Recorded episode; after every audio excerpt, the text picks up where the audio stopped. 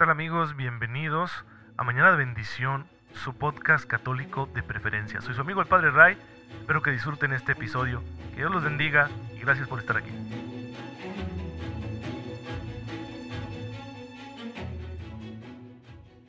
Muy buenos días hermanos, muy feliz miércoles, bienvenidos a su podcast católico favorito, Mañana de Bendición, soy su amigo el Padre Ray. Espero en Dios que se encuentren muy pero muy bien gozando de cada cosa buena que el Señor quiere darnos porque nos ama. No hay otro motivo por el cual Él nos bendiga con su gracia, sino el amor que nos tiene.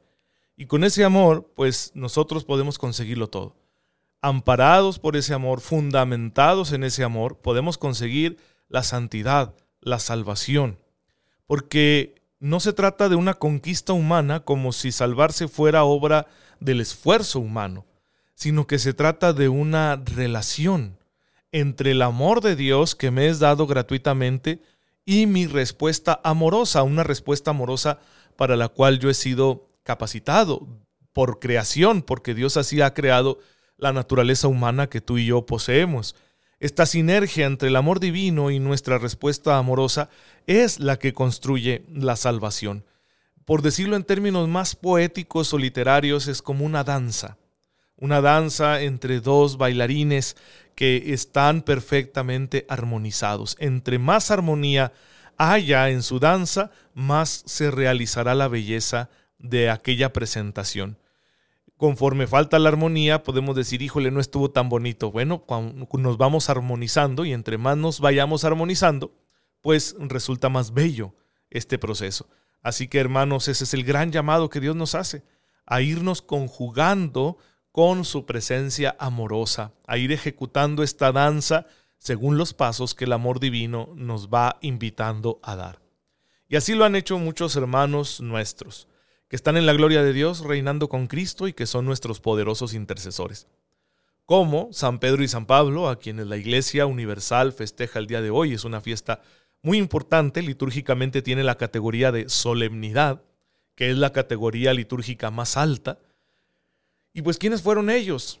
Pues eh, dos personas, dos seres humanos, como tú y como yo, con un contexto religioso, social, cultural, económico, histórico, geográfico, como todo ser humano, ellos tenían el suyo y aunque tenían cosas en común, representan como dos lados, dos versiones del mundo judío de los tiempos de Jesús.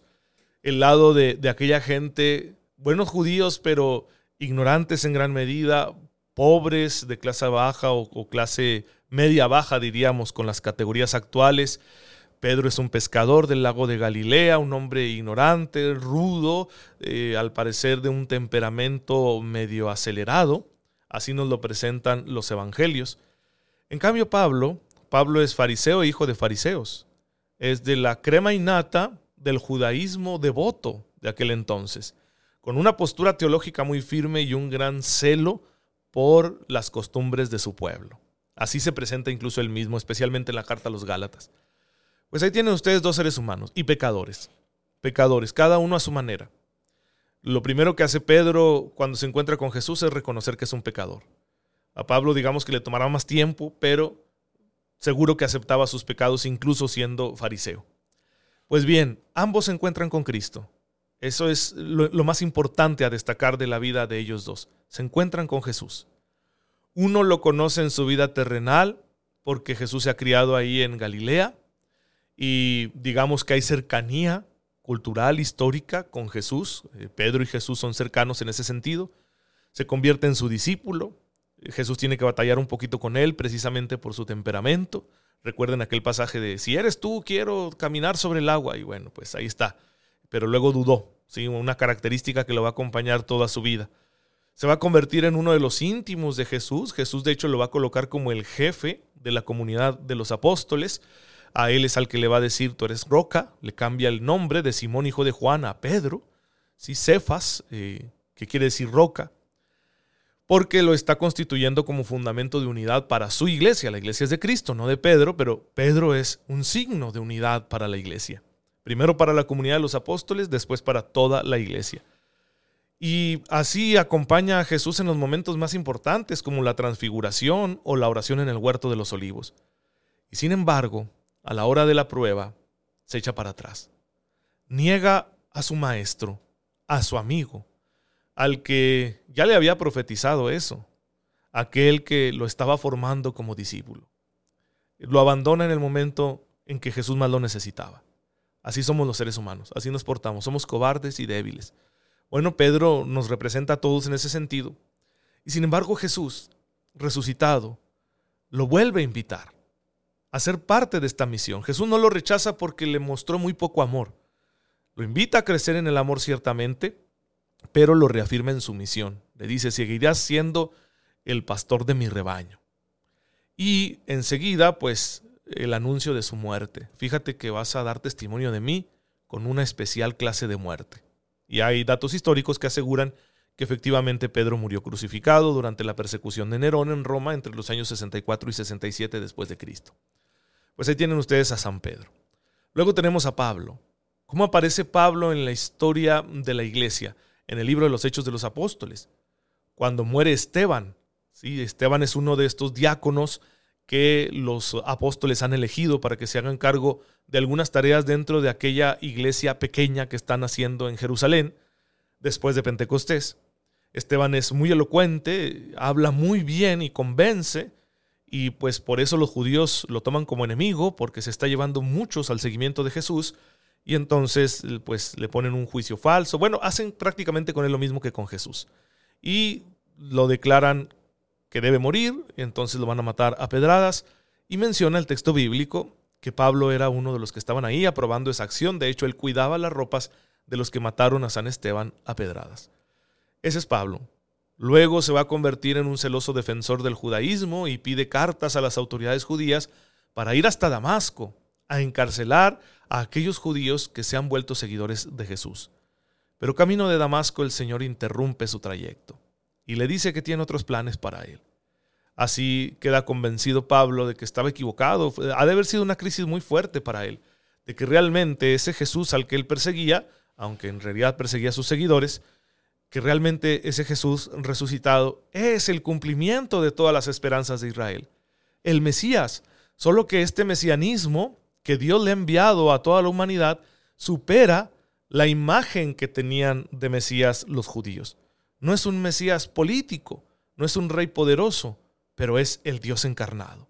Y se va a volver Pablo el mayor evangelizador de todos los tiempos, el apasionado de Cristo, el que va a estar dispuesto a sufrirlo todo por Jesús. Hermanos, fíjense estas dos historias, qué interesantes son. En ambas encontramos dos comunes denominadores. Primero, el sustrato humano, que está rodeado de debilidad y de posturas equivocadas y después el encuentro con Cristo. Cómo el encuentro con Cristo transforma ese sustrato humano en algo glorioso. Hace de Simón hijo de Juan un San Pedro y hace de Saulo de Tarso un San Pablo, porque ese es el poder que tiene la gracia de Dios y puede hacerlo también en nosotros. Hay que tener ese encuentro con Jesús, hay que buscarlo, hay que provocarlo todos los días, porque solamente ese encuentro puede transformar nuestra vida, puede cambiar nuestro sustrato humano y volverlo algo glorioso. Porque esa santidad de Pedro y Pablo es la misma santidad que Dios Padre quiere para nosotros en el nombre de su Hijo Jesucristo y con la fuerza del Espíritu Santo. Por eso, hermanos, hay que conocer muy bien a Jesús.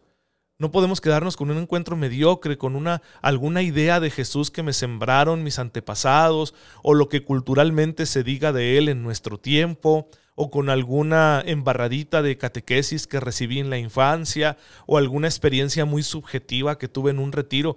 No es que eso esté mal, seguro que Jesús ahí está revelándose a ti para que te encuentres con Él, pero tienes que profundizar más en este encuentro, a través de la oración, pero también de la reflexión.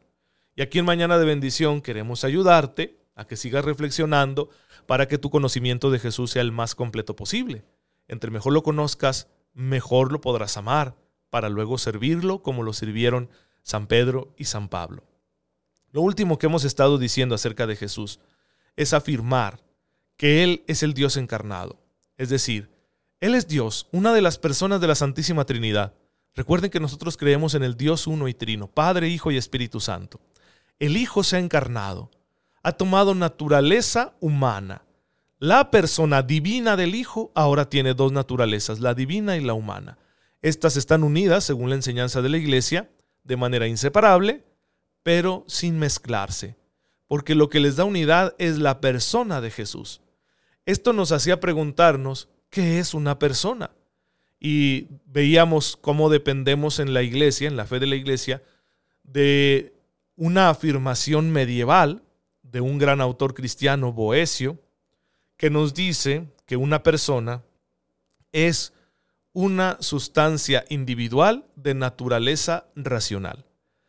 Aquí Boesio está intentando describir el misterio del ser personal utilizando una terminología filosófica de aquel tiempo, que, que, tiene gran validez, ¿sí? pero no deja de ser un esfuerzo humano, ¿verdad?, para definir a la persona. Entonces, con ello nos da algunas ideas. Sustancia es algo que permanece en sí mismo. No es una cosa accidental, ser persona no es accidental. Segundo, individual. ¿sí? Un, individuo, es decir, algo que no lo puedes separar porque si lo separas deja de ser un individuo, pierde su integridad. Luego, eh, la naturaleza, posee una naturaleza específica la persona y esta naturaleza es racional. La característica, el color, que tiene una persona en su naturaleza es la racionalidad. Por eso decimos una piedra no es una persona, una planta no es una persona, un animal no es una persona. Porque ciertamente son cosas que subsisten en sí mismas, son sustancias y son individuales, de alguna manera podemos señalarlo, y también tienen su propia naturaleza, pero carecen de esa característica, la racionalidad. Por más que uno diga que un perro es inteligente, lo que un perro, un gato pueden tener es una capacidad estimativa altamente desarrollada. Eso es lo que tienen, pero no propiamente la racionalidad. Por ejemplo, no son conscientes, no reflexionan, etc. Y ustedes dirán, de nuevo, porque son cuestiones muy culturales, debo mencionar estos como corolarios de mis afirmaciones y estos efectos secundarios de mis afirmaciones. Alguno dirá, padre, pero es que un bebé tampoco tiene eso. Sí, ya lo sabemos, pero potencialmente sí lo tiene. El perro carece de racionalidad, pero no porque esté chiquito, y que cuando se convierta en un perro adulto la va a adquirir. No, nunca la va a adquirir. En cambio, el ser humano, sí, aunque en, ocasiones no la posee en acto, sí que la posee en potencia. El ser humano, si seguimos su desarrollo natural, va a llegar a desarrollar la racionalidad. ¿Cómo podría llegar a desarrollar algo que no poseía al menos en potencia? Entonces eso significa que la racionalidad está latente desde que el ser humano es humano. Por lo tanto, todo ser humano, pues yo creo que es persona. Bien, eso por mencionar un detalle que está muy eh, en boca de todos en este debate, ¿no? Sobre todo cuando hablamos del aborto, etc. Pero aquí lo que me interesa es que tenemos que entender lo que es una persona. Si decimos que Jesús es una persona, no dos, ¿sí? que tiene dos naturalezas, pero no son dos personas, no es un Jesús divino y un humano, sino que es una sola persona, pues hay que entender que sea un ser personal. Digamos que tendríamos que hacer un recorrido exhaustivo a través de la filosofía para entender lo que es una persona, partiendo de, la afirmación de Boesio a los aportes posteriores. No podemos hacerlo aquí, no tenemos el tiempo ni la capacidad, tendríamos que aclarar mucho otro de historia de la filosofía y del lenguaje filosófico, etc. Lo que sí hay que decir es que el término persona es filosófico. No es un término que surja de la aplicación del método científico experimental.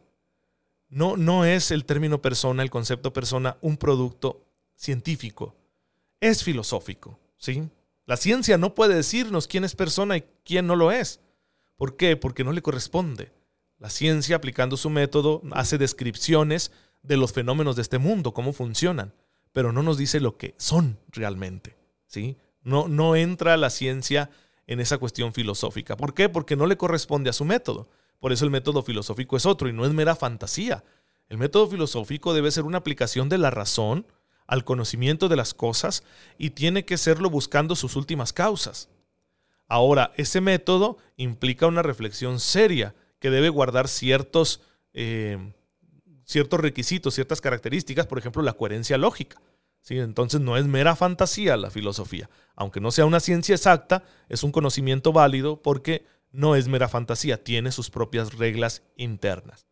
Bien, dicho esto, ¿qué podemos señalar como para complementar la afirmación de Boesio? Bueno, desde un autor antiguo, Ricardo de San Víctor, hasta los autores católicos más recientes, tenemos nosotros afirmaciones que al describir a la persona van a destacar que una de sus características esenciales es la relacionalidad. Por eso no es lo mismo decir persona que individuo. Cuando yo digo individuo, estoy hablando de un sujeto, por ejemplo, un sujeto humano, en su consistencia unitaria, ¿sí? Es alguien, es una persona, sí, pero estoy hablando que es un individuo porque es solo un representante de la naturaleza humana. Pero cuando yo le llamo persona, estoy incluyendo una dinámica que este ser individual posee, que es su apertura a los demás. Algo que nos hace ser personas es que estamos orientados radicalmente a la relación, a la relación con nosotros mismos, a la relación con el entorno, a la relación con nuestros semejantes y en definitiva a la relación con Dios. Esa relacionalidad es esencial a la persona. Es necesario mencionar esta característica porque si nos quedamos con la afirmación de Boesio de que una persona es una sustancia individual de naturaleza racional, se nos pueda perder.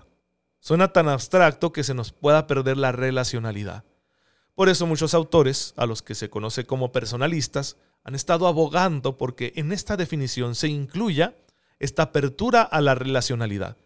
En autores que tenemos, voy a mencionar algunos para que ustedes se ubiquen en quienes nos están dando esta reflexión.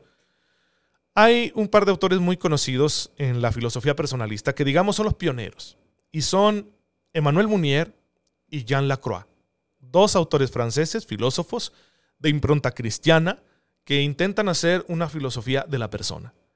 Pero uno de los autores más relevantes al respecto, que va a nutrirse de este movimiento, de, la visión del personalismo como filosofía, es nada más y nada menos que Carol Wojtyła, es decir, San Juan Pablo II. Su pensamiento está muy determinado por el punto de partida personalista. Digamos que él, como filósofo, claro, es un sacerdote católico, pero que se ha especializado en la filosofía. Él, como filósofo, tiene una visión personalista.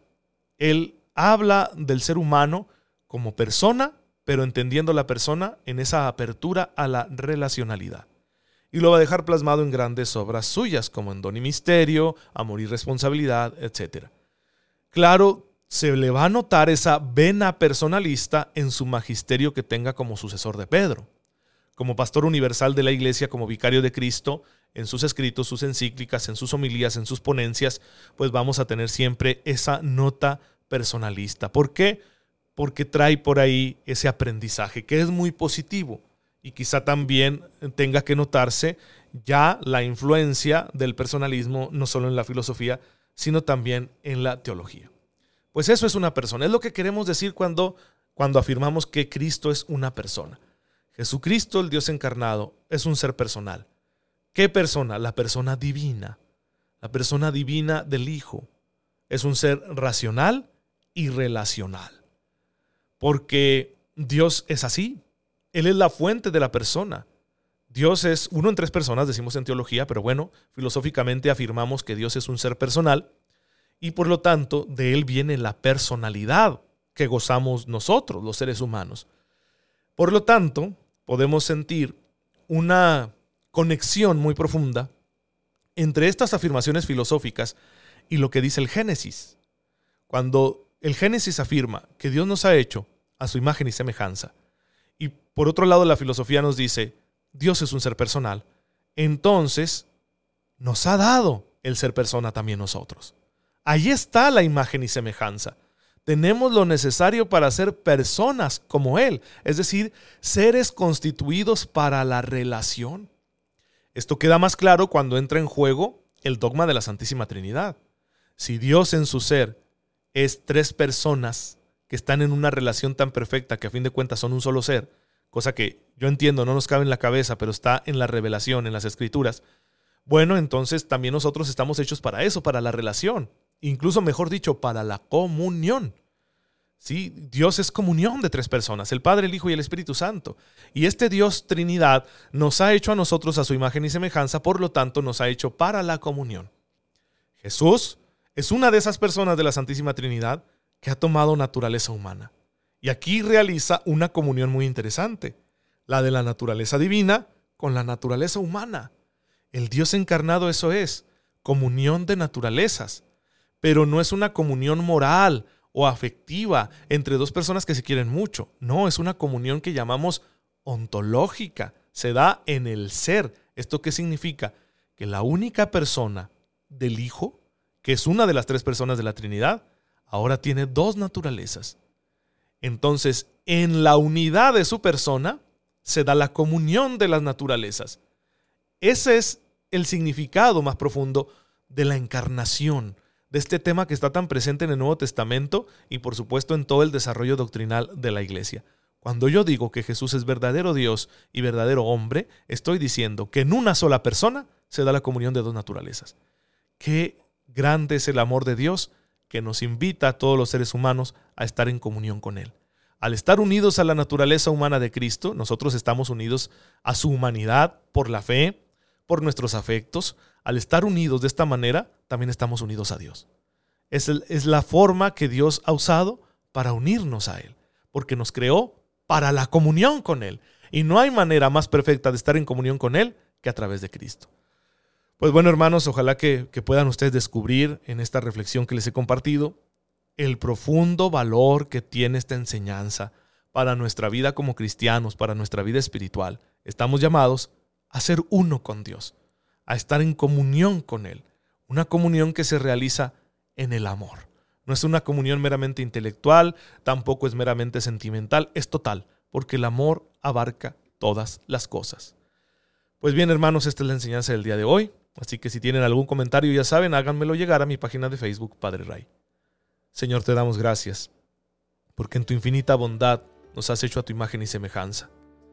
Y en tu Hijo nos has concedido la vocación más alta al amor, a estar unidos a ti como Él lo está contigo. Y todo esto es posible porque has infundido en nuestros corazones el Espíritu Santo. Concédenos responder a tan grandes dones para que algún día nos encontremos en comunión perfecta de amor contigo, con tu Hijo y con el Espíritu. Amén. El Señor esté con ustedes. La bendición de Dios Todopoderoso, Padre, Hijo y Espíritu Santo, descienda sobre ustedes y los acompañe siempre. Muchas gracias hermanos por estar en sintonía con su servidor. Oren por mí, yo lo hago por ustedes. Cuídense mucho y nos vemos mañana si Dios lo permite.